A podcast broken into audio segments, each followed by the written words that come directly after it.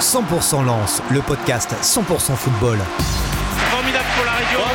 Je suis encore une fois très fier de, de ce qu'ont fait les garçons aujourd'hui. Exploit l'Ansois, ici à Wembley. Avec la Voix du Nord, 20 minutes et Weo. Salut à tous, j'espère que vous êtes en grande forme. C'est euh, le podcast 100% Lance. Euh, comme euh, chaque semaine, on, on parle bien sûr de l'actualité du, du club son et or. Et vous le savez, ce podcast, vous pouvez le, le retrouver sur la voix du Nord.fr, euh, Deezer, Spotify, 20minutes.fr. Vous pouvez aussi le regarder le lundi chez vous sur Weo. Avec moi autour de la table aujourd'hui, Christophe Tuchely. Ça va Christophe? Bonjour, ça va très bien. Philippe Guilbeault qui revient d'Alsace. Salut Ça à tous. Philippe Oui, Et fraîchement. puis, et puis aussi Antoine Plaquet Salut Seb, bonjour à tous. et euh, Greg Lallemand. Salut Greg Salut à tous Alors les thèmes aujourd'hui dans le podcast, on va bien sûr revenir sur euh, ce match, euh, cette défaite de Lens à Strasbourg. On parlera aussi de Jonathan Klaus. C'est vrai qu'on en a beaucoup parlé ces dernières semaines, mais on va quand même y revenir une dernière fois au Jonathan Klaus en bleu. Et puis on parlera du prochain adversaire de, de Lens, l'OGC Nice. On y va. 100% Lance, 100% football. Alors le Racing Club de Lens qui s'est incliné euh, dimanche euh, à la Méno, euh, Lens qui s'incline hein, dans ce match qui opposait les, les deux Racing, c'était avant peut-être de parler du match, une belle ambiance quand même à la Méno. C'est vrai que c'est deux clubs sympathiques, deux beaux publics et il y avait une très très belle ambiance. Ouais, ouais, ouais, le stade était plein, super tifo Pas- partout. pas un gros stade finalement. Hein. Non, 20 000 places, mais alors, ouais, c'est ça, c'est, bah, ça correspond. 20, 20, 20, 20, 27 non ou... 20 000, bah non, là c'était guichet fermé, 20 000 Ouais. euh, et des poussières. Donc, euh, Ah, J'avais cru dire un peu plus. ouais, ouais, et puis euh, bah, un vrai stade de foot, quoi, en fait, avec des supporters qui poussent tout le temps, euh, qui chantent. euh, c'était super plaisant, en fait. On a deux, deux publics qui se ressemblent un peu, public strasbourgeois, euh, qui, qui était sevré aussi de, de football de haut niveau pendant, pendant longtemps, hein, le public de, de Strasbourg. Et là, c'est vrai qu'ils reviennent très très fort. On se rappelle, ils avaient gagné la Coupe de la Ligue il n'y a pas si longtemps. C'était au Stade Pierre-Moret d'ailleurs, face, euh, je crois que c'était face à Guingamp. Guingamp, ouais. Et finalement, euh, ouais, cette équipe, euh, enfin en tout cas ce public euh, a de la chance avec cette équipe de Strasbourg qui, est plutôt pas mal cette saison. Ouais, c'est solide. euh, on sent que ça joue en confiance aussi parce que voilà, tout le monde. et puis, comme le disait un peu Liénard à la fin du match, voilà, bah, lui, il était impatient d'être déjà d'être à aujourd'hui pour, pour retrouver ses potes. Donc voilà, ça, ça dit tout un peu de, l'ambiance et de la dynamique de l'équipe. Et puis, bah, même si le match n'a pas été super enthousiasmant, c'est c'est méga solide en fait. hein. Alors messieurs, euh, ce match, est-ce qu'on peut le résumer à une simple histoire de, de penalty Peut-être euh, avec toi Greg, euh, est-ce qu'il y avait penalty pour Lens en première période à la 41e minute lorsque euh, on dit Cassie ou Sassi euh, Cassie. Cassie, ouais, euh, touche le ballon dans la surface et puis il y a ces deux penalties pour Strasbourg. Bon, le deuxième, il est évident, hein, Jean-Louis Leca l'arrête, mais le premier, euh, il siffle, il siffle pas en tout cas. Lui, Jean-Louis Leca avait un avis bien tranché sur la question, mais voilà, est-ce qu'on peut résumer ce match finalement à une histoire de, de penalty? Non, non, je pense pas qu'on puisse résumer à ce match euh, à, cette histoire de penalty parce que parce que a été euh, quand même globalement euh, insuffisant dans, dans les dans les périodes, enfin, en tout cas offensivement, et aurait certainement pu aller chercher la, victoire même s'il avait été un peu plus sérieux, en tout cas plus juste techniquement. À côté de ça, c'est évidemment des faits de jeu. Et d'abord, il n'y a pas de faute d'arbitrage, ça c'est sûr. Il n'y a aucune faute d'arbitrage vu les règlements comment ils sont ils sont ils sont aujourd'hui rédigés, c'est-à-dire que la main de le ballon est effectivement d'abord dévié par son tibia, donc euh, donc il n'y a pas penalty. Et ensuite il y a penalty parce que euh, euh, ça tombe sur la main de Frankowski derrière lui et c'est de manière très involontaire, mais elle est directement sur sa main. À côté de ça, on peut on peut quand même s'interroger sur la, nature de la règle. Et ça c'est quand même ça reste important pour moi. C'est l'intentionnalité qui doit aussi aujourd'hui elle est plus du tout quasiment plus du tout dans les règles. Aujourd'hui il y a main ou il n'y a pas main. Ok très bien. Là, pour moi, il y a plus intentionnalité du Strasbourgeois de faire main parce qu'il a un mauvais réflexe après qu'il ait touché le ballon. Euh, un réflexe, il- voilà, qui c'est dans le fait, c'est dans le moment, mais ça reste un réflexe où je trouve que sa, position est pas du tout naturelle. À côté de ça, comment voulez-vous que Frankowski lui évite ce ballon qui vient lui tomber dans le dos à un moment alors qu'il tacle, euh, ça dévie le ballon. L'action se poursuit en plus, c'est-à-dire que les, les Strasbourgeois ont quand même occasion, alors qu'en première mi-temps, l'intervention de Cassie, même si d'abord il y a le tibia, euh, elle arrête une, une, une occasion lançoise. Donc, euh, donc c'est pas, il n'y a pas de faute d'arbitrage, voilà. Euh, maintenant, la nature de la règle, euh, pour moi, pose vraiment question, simplement. Ouais, c'est vrai qu'il laisse l'avantage, c'est-à-dire que imaginons que le Strasbourgeois récupère le ballon après qu'il ait touché la main de Frankowski, imaginons qu'il termine au fond des filets, qu'est-ce qu'il qu'est-ce qu'il fait? Il valide le but, il revient au Ouais, penalty. Il y a but en fait, généralement, même quand il y a penalty, mais s'il y a une possibilité que l'action se poursuive, les arbitres ont tendance à laisser jouer parce que c'est déjà arrivé, alors c'est pas si souvent, mais que l'arbitre dise euh, Ah, penalty, alors qu'un joueur est en train de marquer, et au final le penalty est raté, et on dit Bah, normalement un penalty c'est souvent but, mais là du coup l'arbitre a enlevé un but à une équipe qui allait le marquer. Donc euh, ça essaie de laisser l'avantage, par contre c'est pas des avantages très longs, quoi. Si, euh, si ça profite pas, généralement ça revient vite sur le penalty pour éviter toute ambiguïté. Mais oui, je suis d'accord avec Greg, à partir du moment il y a un moment, une question d'équilibre, etc. Le tag de Frankowski, il faut bien qu'il mette ses mains quelque part. Euh, enfin voilà. Mais euh, selon la règle, c'est penalty. Mais euh, objectivement, c'est un peu stupide, quoi. Ouais, parce que ça dévie pas du tout la, la, course du ballon. Puis le ballon, il va pas vers le, cadre non plus. En tout cas, la, main de Frankowski, elle met le ballon dans les pieds du, du Strasbourgeois. Donc, elle désavantage pas vraiment Strasbourg. Alors que la main de Cassie, elle enlève le ballon à, à un Lensois. C'est une règle, euh, c'est une règle qui a été changée pas mal de fois. Enfin, de toute façon, c'est un débat sans fin. Les mains dans la surface. Alors, on essaie d'en faire une règle très précise, un peu comme le hors-jeu. C'est, oui ou c'est non, mais il y a quand même une grosse part où ça doit être l'interprétation et le bon sens de l'arbitre, puisqu'il y a tellement de situations différentes, comme le disait Greg, d'intentionnalité notamment, qu'il euh, faudrait peut-être s'en remettre un peu plus sur l'interprétation de l'arbitre, mais à vouloir protéger les arbitres, euh, à vouloir trop protéger les arbitres. Aujourd'hui, on se retrouve avec des arbitres un peu robotisés qui appliquent la règle bêtement en dépit du bon sens. Bon. À, côté de ça, juste une chose, il y a deux semaines contre Clermont, euh, il y avait une, une main de Jonathan Grady, euh, euh, où là, pour le coup, je trouve qu'il avait un geste pas du tout naturel. Ça faisait 3-1 pour le Racing, il restait un, quart d'heure, et les, et les, Clermontois s'en étaient un peu étonnés, et je les comprends parce que, pour le coup, il y avait vraiment main du Lançois, pour moi, qui avait pas un geste naturel au duel, c'était avec Créjon Kay, et encore une fois, et pourtant ça a été revu à la, à la, à la barre, même si la règle semble très claire, et encore une fois, hier, elle a été appliquée de manière stricte, et parfois même, je trouve, un peu en manquant un peu de sensibilité, mais c'est comme ça, bah, le même arbitre euh, c'est-à-dire pour la main de Jonathan Grady qui était beaucoup plus forte pour moi que celle de Frankowski hier, avec une vraie intentionnalité, un geste pas naturel.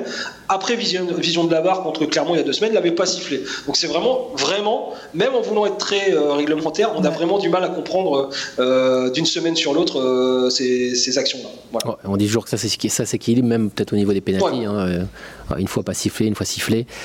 Je suis pas, pas d'accord, juste je sais que parce que là depuis quelques temps, lance quand même. autant l'année dernière, ils avaient été parfois un peu favorisé, je trouve, sur certains pénalties. Autant entre le pénalty refusé à Ganago contre Brest, euh, le geste d'un Lyonnais euh, en fin de match, ou même si elle touche euh, effectivement pas tout à fait, on ne sait pas trop si c'est l'épaule ou le bras, mais il y a un geste d'un Lyonnais sur un centre en fin de match qui me semble pas très naturel. Ils sont quand même pas vernis depuis quelques temps dans, les, dans, matchs contre des, équipes un peu des concurrents directs. On se souvient notamment aussi au match aller contre Strasbourg, où Danso avait été expulsé de manière assez étonnante à 0-0. Donc ouais, je trouve que cette année quand même, ça a beau s'équilibrer. Euh, on, a, euh, on a le sentiment qu'ils ont, que ça ne veut pas tourner pour eux quand même. Ça s'équilibre d'une saison à l'autre alors. bon, en tout cas, ça a une incidence. Ça a une incidence parce que finalement, euh, Lens s'incline et avec cette défaite, les hommes de Francaise sont dixièmes de, de Ligue 1. Ils reculent, hein, ils reculent et puis c'est surtout l'occasion de, c'était l'occasion de rester au contact des places européennes.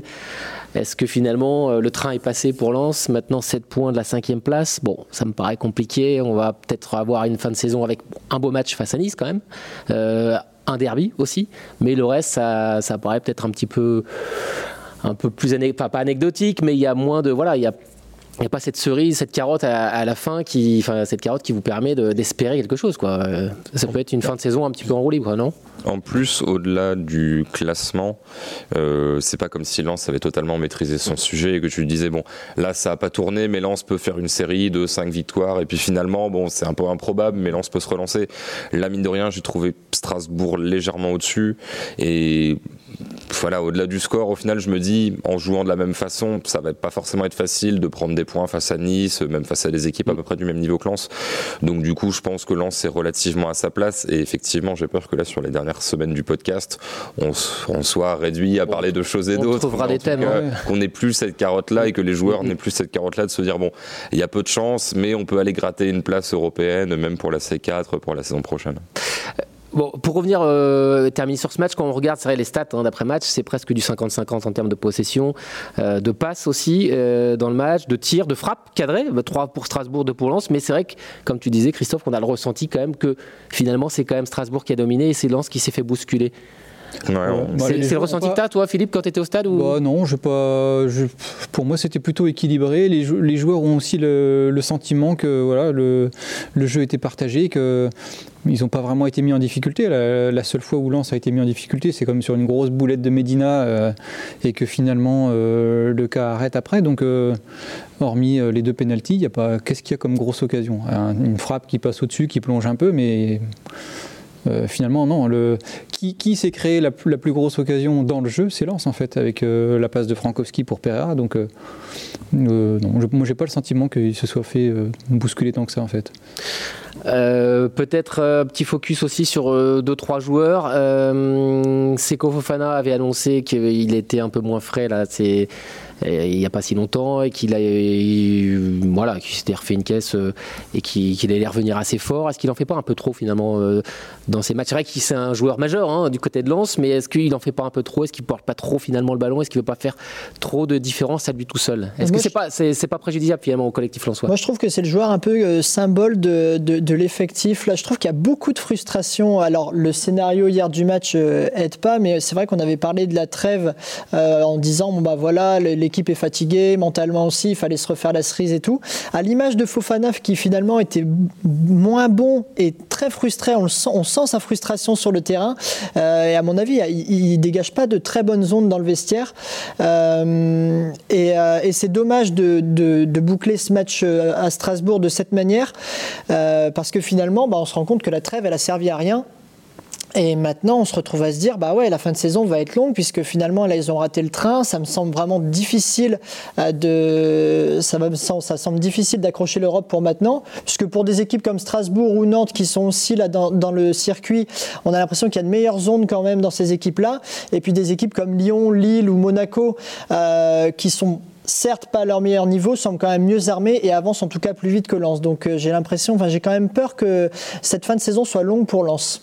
Greg, tu as une réaction par rapport à ce que vient de dire Antoine, non Sur le Bah, Fofana moi, qui- l'histoire, l'histoire des ondes, je trouve que c'est un peu particulier. On, se on dit ça, euh, oui, ils avaient besoin de probablement de couper, mais il y a deux semaines, on restait sur un match contre Clermont euh, où on s'était quand même plutôt, euh, même si c'était que Clermont, il fallait les battre avec la folie de, de, de- de 35 000. Tout est relatif. Depuis janvier, Lens n'est pas si loin que ça de ces équipes-là. D'ailleurs, encore une fois, même si je sens moi aussi que le train est en train de passer pour le Racing, vous avez, enfin, clairement, s'ils viennent à gagner contre Nice euh, et, que ça bloque un peu devant, ils vont revenir à 4 points et on se reposera la question.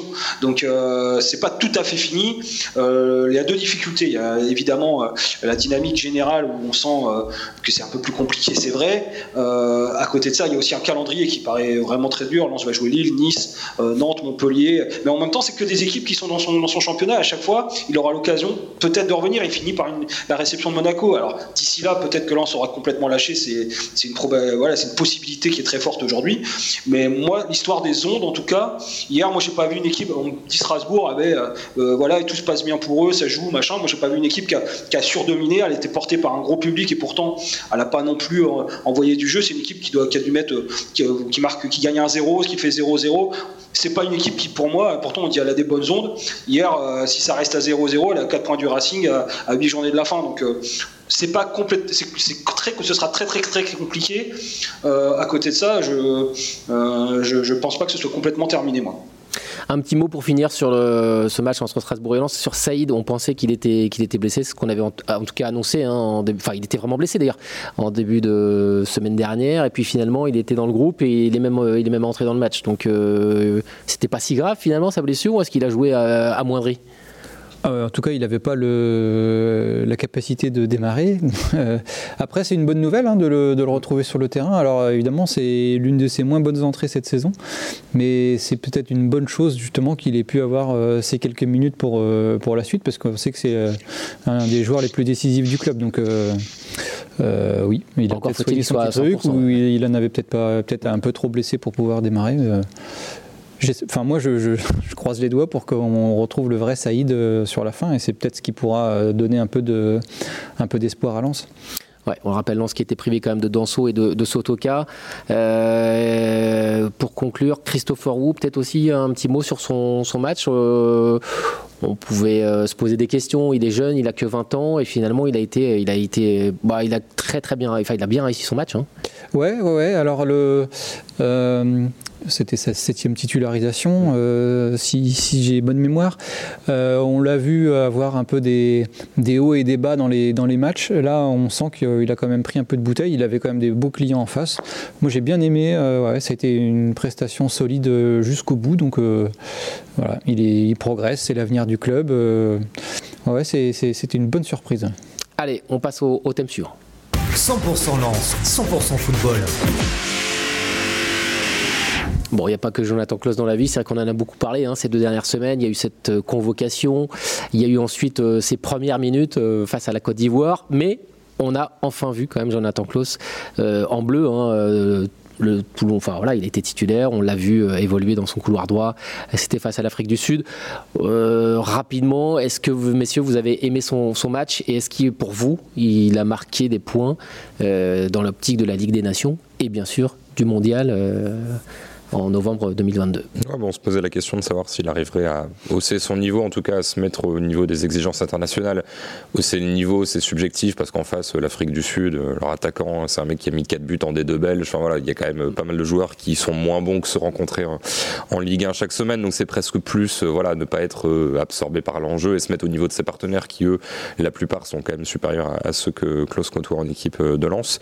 Et moi, je l'ai trouvé bon, je l'ai trouvé assez rapidement, bah déjà, il a quand même fallu affronter les sifflets, etc. Qui, euh, voilà, c'était pas l'ambiance idéale, c'est pas exactement ce qu'on connaît à Lens, mais même à l'extérieur, parce que là, c'était vraiment très ciblé sur lui. Et le fait qu'il se lâche, qu'il soit euh, assez rapidement sur des centres en première attention, sur jouer son jeu, son placement tactiquement, on sentait que c'était pas Pavard qui parfois, quand il était à ce poste-là, naviguait un peu, que lui, il a vraiment les bons réflexes pour euh, les sorties, le marquage, etc. Je pense que, alors, je vais pas dire que sa place est gagnée pour le mondial, mais tant que personne n'émerge et tant qui se grille pas. Je pense qu'en tout cas, il a à peu près, pour moi, assuré sa place pour euh, les matchs de Ligue des Nations. Mm. Peu importe entre guillemets ce qu'il fera sur, euh, sur la fin de saison, parce que là il n'était pas non plus dans une spirale incroyable au moment où il a été pris. Faudra pas se griller sur le rassemblement suivant et ensuite faire le bon choix de club, euh, voilà, rester ou partir sur le mercato qui arrive. Mais je pense quand même que ce qu'il a montré, Dubois par exemple, ne l'a quasiment jamais montré en équipe de France, même si c'est pas un match démentiel non plus, ça va. Greg, peut-être euh, toi, sur ton ressenti, déjà j'imagine que tu as dû suivre ça avec beaucoup d'attention, cette titularisation de, de Klaus en équipe de France, et puis aussi sur le fait qu'il ait retourné le public, hein, euh, c'était pas évident, il se faisait siffler, et puis à la fin il est sorti quand même sous les applaudissements du stade Pierre Alors, ah, alors, moi j'ai une analyse un peu différente de, cette histoire de, de siffler. Euh, je pense qu'il a pas trop retourné véritablement les gens qui l'ont sifflé. Je pense que c'est il y, avait, déjà beaucoup, je pense, de supporters lensois quand même au stade de mm-hmm. Mauroy. donc voilà, il y a eu des chants pour lui. Je pense que les sifflets sont essoufflés comme ça s'essouffle très régulièrement. Il est rare de voir un joueur siffler du, premier ballon jusqu'à la fin du jusqu'au tout dernier ballon. Euh, après oui, bah, je pense qu'il a une générosité, il y a une histoire, etc. qui ont fait que ça a certainement touché les gens, mais je pense vraiment qu'il y avait beaucoup plus de voilà, il y avait pas mal de supporters du Racing Club de Lens euh, à Pierre Mauroy et, ce qui explique un peu ce sentiment d'avoir retourné. Moi, je suis pas sûr que c'était aussi flagrant que ça, mais l'histoire elle est belle. Il a fait un match correct, euh, une entrée un peu compliquée où il s'est sécurisé en faisant des passes un peu faciles. Euh, voilà, il avait évidemment aussi autour de lui des joueurs d'un de, haut niveau. Je pense qu'il aurait été un peu plus mis en avant comme Lucadine l'a été à l'opposé parce que parce que Kylian Mbappé a fait des différences et euh, parler de Kylian Mbappé et différences en ce moment c'est presque c'est presque logique tellement il en fait dans tout, à chaque fois qu'il touche un ballon donc euh, donc voilà et puis après pour le reste je pense surtout ce qui est important c'est alors en termes d'image il a, bien géré son image je pense sur ce regroupement et, j'ai l'impression en tout cas il y a qu'à voir quand il est sorti tous les joueurs qui sont venus et qu'on fait même parfois 10 mètres pour venir lui taper dans la main. Je pense qu'il a, euh, il a aussi marqué des points à ce niveau-là, dans, tout ce qui est invisible sur le terrain, mais qui est important dans la vie du groupe. Voilà. Mais par contre, hier, hier par contre, à Strasbourg, on l'a senti euh, particulièrement en deçà de ce qu'il est capable de faire, en espérant euh, évidemment quand même. Moi, je suis pas d'accord avec Christophe. Il va falloir quand même qu'il assure sur les matchs avec le Racing pour, pour être sûr d'être en Ligue des Nations au mois de juin. Voilà. Est-ce que ça peut jouer ça, messieurs C'est-à-dire que Didier Deschamps, il dit bah tiens, dans ce groupe, il manque peut-être un peu comme Adil Rami l'était il n'y a pas si longtemps, euh, quelqu'un bah, de, de, sympa, de, frais, euh, qui ramène peut-être de la bonne humeur, de la simplicité aussi. Euh. Est-ce que ça peut jouer? Est-ce qu'il peut, il peut aussi avoir ce profil finalement? Bien sûr, il y a le joueur, mais aussi l'homme qui peut avoir son importance dans, un vestiaire. Bah oui, bah ça compte surtout dans l'esprit de. Adil Rami, c'était plutôt un ambianceur, mais euh, là. Ah ouais, non, mais euh, de, de- Deschamps euh, le- l'a assez répété. Il construit un groupe. euh, Il construit pas une équipe d'individualité. Il construit un groupe. Et évidemment que Klaus, euh, Greg le disait très bien, par ce travail invisible là, il s'est très bien intégré. C'est quelqu'un de simple, de généreux, qui fera pas la gueule s'il est sur le banc aussi. C'est important. Donc au-delà du joueur, il y a, l'homme en fait qui, est, euh, qui a marqué beaucoup de points euh, dans ce rassemblement. Ouais, ouais, je suis totalement d'accord. Mais c'est pas, c'est pas l'ambianceur. euh, Non, c'est pas euh, l'ambianceur mais que, un- que pouvait l'être. ouais. Voilà, c'est euh, c'est un mec qui arrive, euh, il est serein, il se prend pas la tête, il est sympa avec tout le monde, euh, et puis il apporte euh, un petit un petit souffle nouveau qui est, qui est toujours bénéfique euh, à l'équipe. Donc euh, ouais, c'est. Après le, pour euh, rebondir sur ce que disait Christophe, euh, oui effectivement, on, on attend de le voir sur des oppositions un peu plus euh, costauds que, que l'Afrique du Sud. Moi, ce que j'ai apprécié sur son sur sa séquence entre sa, sa sélection et puis euh, et puis bah, le match de Strasbourg, c'est que à Clermont, juste après la sélection, euh, il est devant son public, il fait un énorme match. Euh, derrière, bah, il est aussi à la hauteur contre, contre l'Afrique du Sud. Bon, après Strasbourg, il revenait chez lui. là, ça, il a peut-être eu un, un surcroît de, de surplus, euh, pardon, de, hum, de pression ou de, de choses comme ça. Donc, euh, Ouais. ça- Ouais, ça faisait peut-être beaucoup. hein, et puis bon, euh, la l'adversaire sélection- Strasbourg, c'est pas Clermont non plus. Ouais. Ils avaient prévu aussi euh, pas mal de choses. Donc, Ouais. euh, Greg, Juste une chose, je crois, je crois que c'est la première fois que sa famille était au stade pour le voir jouer en Ligue 1 aussi hier, euh, parce qu'il il devait venir au match aller, mais euh, il y avait eu euh, le match avait été à huis clos, c'était juste après les, incidents du derby, Mm. et donc il l'avait très mal vécu. Et je crois que voilà pour lui c'était vraiment un match très très enfin très compliqué émotionnellement après deux semaines qui avaient déjà été très très fortes en émotion. Ça n'explique pas toute sa enfin vraiment hier j'ai trouvé très pre- presque médiocre hein, par rapport à ce qu'on attend de lui évidemment, mais oui il y avait un contexte très particulier hier aussi au- autour de ça, donc donc voilà. Ouais, puis il y avait peut-être beaucoup d'attentes aussi. hein. Il voulait peut-être aussi prouver à son ancien. Enfin, c'est vrai qu'il vient de Strasbourg finalement, qu'il était, euh, voilà, qu'il était devenu un, un- un bleu. Et puis euh, peut-être qu'il s'est mis aussi un petit peu trop de pression sur, sur ce coup-là. Euh, messieurs, le dernier thème de, de l'émission, c'est tout de suite. 100% Lens, 100% football. Avec ce match donc entre Lens et Nice. Ce sera euh, dimanche à 17h. Euh, donc euh, on termine avec bah, peut-être une analyse sur cette équipe de l'OGC Nice qui est entraînée par Christophe Galtier. Est-ce qu'on a une équipe là qui est dans le plus pur style? Christophe Galtier, c'est-à-dire une défense solide, c'est bien sûr la meilleure du championnat avec 24 buts encaissés, et surtout une équipe de, transition comme euh, ça pouvait être le cas à, Lille bah, ces dernières saisons. Est-ce que c'est un peu le style euh, Christophe Galtier qu'on voit à Nice aujourd'hui? Ouais, le, style, le style Christophe Galtier post Saint-Etienne, parce que Saint-Etienne c'était un petit peu plus flou là depuis euh, assez rapidement à Lille, il s'est basé sur son 4-4-2 où euh, cette équipe est capable d'avoir le ballon et de faire deux trois choses, mais elle est vraiment hyper solide, euh, impossible à passer limite en bloc médian, ensuite ça se projette rapidement. Je sens que c'est toujours pareil, on peut jouer la transition, la contre-attaque. Quand on attend devant son but, on a 80 mètres à remonter, quand on attend au milieu de terrain, on en a plus que 40. Donc c'est clair que Nice est plutôt sur on est solide autour du milieu de terrain et ensuite on peut se projeter rapidement via nos ailiers, via nos deux attaquants. Ce week-end, il y a eu une petite adaptation, c'est-à-dire que souvent, euh, donc dans son 4-4-2, l'un des deux ailiers est un profil plutôt de milieu de terrain. Ça pouvait être Thuram, ça pouvait être Boudaoui, qui sont plutôt des relayeurs, comme quand euh, Galtier mettait Renato Sanchez sur le côté à Lille. Là, ce coup-ci, il a vraiment mis euh, Kluivert, Gouiri sur les côtés et deux purs attaquants. Dolberg avec Dolberg et Delors. Delors, ouais. Et au final, ça n'a pas changé. Enfin, ça n'a pas changé grand-chose. Disons qu'il n'a pas perdu en solidité en mettant un élément de débordement de plus plutôt qu'un milieu de terrain. Euh, C'était un vrai match intéressant, tactique, euh, pas hyper spectaculaire face à Rennes, mais on sentait que les deux équipes étaient quand même euh, hyper bien en place, hyper, euh, c'était hyper bossé. Et c'est vrai que voir Rennes, alors Rennes finit par égaliser à quelques occasions en toute fin de match pour l'emporter, mais voir Rennes quand même réduit au silence pendant plus d'une mi-temps. Euh, alors que cette équipe met euh, 4-5 buts euh, quasiment toutes les semaines, on voit quand même que Lens va pas s'amuser non plus pour, euh, pour percer la mer. Parce que si même Rennes euh, n'a quasiment rien eu pendant très longtemps, ça veut dire que oui, il y a une vraie, un vrai savoir-faire, pas dans le béton, mais en tout cas dans le fait d'avoir des lignes très resserrées et d'empêcher euh, d'empêcher les adversaires de s'exprimer. Greg, euh, du coup, comment faire euh, lorsqu'on s'appelle Francaise et qu'on doit aborder cette équipe de Nice euh, C'est vrai, hein, qui est solide et puis qu'on ouais, c'est- on a une équipe très pragmatique finalement. Euh, Est-ce que c'est une équipe qui peut convenir finalement à Lens, qui aime bien finalement les, les équipes qui vont de l'avant, qui se découvrent et puis euh, ils enfin Lens aime bien envoyer Ouais, du jeu quoi. Mais moi, j'irais au-delà de, l'aspect technico-tactique et de la position des, des, Niçois dans ce match, euh, parce qu'il y a aussi de la grosse qualité évidemment devant, hein, et quand même des joueurs de, de, très très haut niveau. Euh, je pense que ça dépendra aussi du RC Lens, et, et s'il lâche une bouillie offensive comme il a pu l'avoir hier, moi j'ai trouvé euh, notamment Ganago ou Kalimwendo, c'était vraiment des points d'appui très transparents hier. parlons pas effectivement de Seko Fofana, des deux pistons, Frankowski et, et, Klaus, qui n'ont pas été du tout influents vraiment, qui ont fait des mauvais choix. Il y a eu des, des positions de surnombre hier qui ont été très très mal joués.